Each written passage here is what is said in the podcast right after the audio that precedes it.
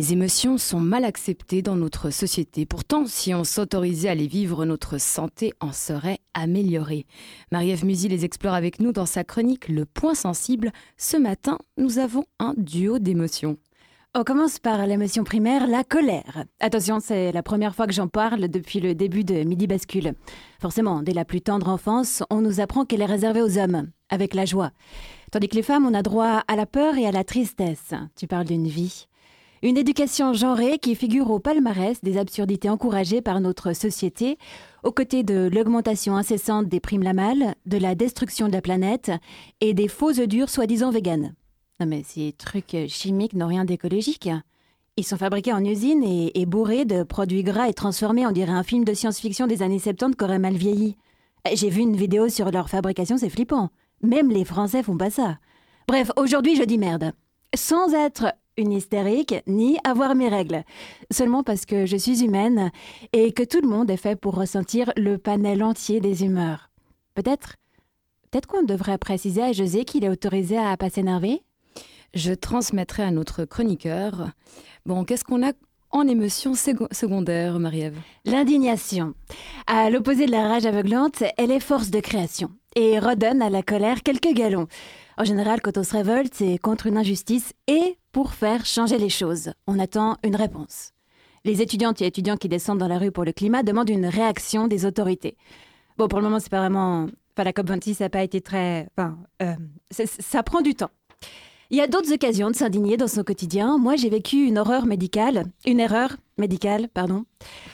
J'étais partie pour euh, me faire enlever les quatre dents de sagesse et puis ça ne s'est pas passé vraiment comme euh, prévu. Après avoir retiré les trois premières, jusque-là, rien à redire. Le dentiste a probablement eu un moment d'égarement car à la place de la quatrième, il a choisi une molaire qui se portait très bien avant qu'on l'arrache. Ma première émotion s'apparente à l'état de choc, puis la colère est montée. Un enfant de 8 ans fait la différence entre une molaire et une dent. Pourquoi un professionnel de la santé n'y arrive pas? Surtout qu'il avait une radio à disposition. Elle lui montrait clairement que la numéro 4 poussait en biais sous la gencive.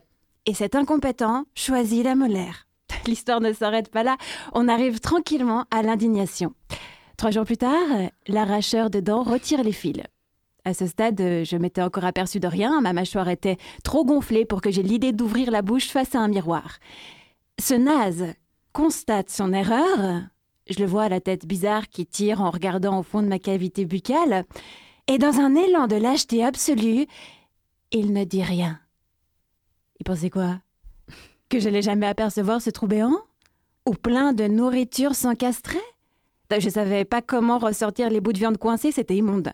Le dentiste qui a repris la suite des opérations m'a demandé si l'incapable qui avait créé ce cratère avait bu avant l'intervention. Elle a eu lieu à 10 heures du matin, ça craint.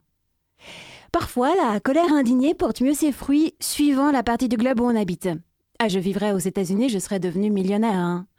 En Suisse, j'ai eu droit au remboursement de l'extraction de la numéro 4 restée dans la gencive et de l'implant, c'est tout. Oui. Maintenant, bonus, j'ai un bout de ferraille dans la gueule. Fallait bien reboucher la fosse. C'est beau de, s'indigner, mais ça prend une sacrée énergie quand même. Du fond du cœur, bravo aux activistes du climat qui ne lâchent rien, malgré les insultes, les condamnations et le fait euh, qu'ils parlent à un mur.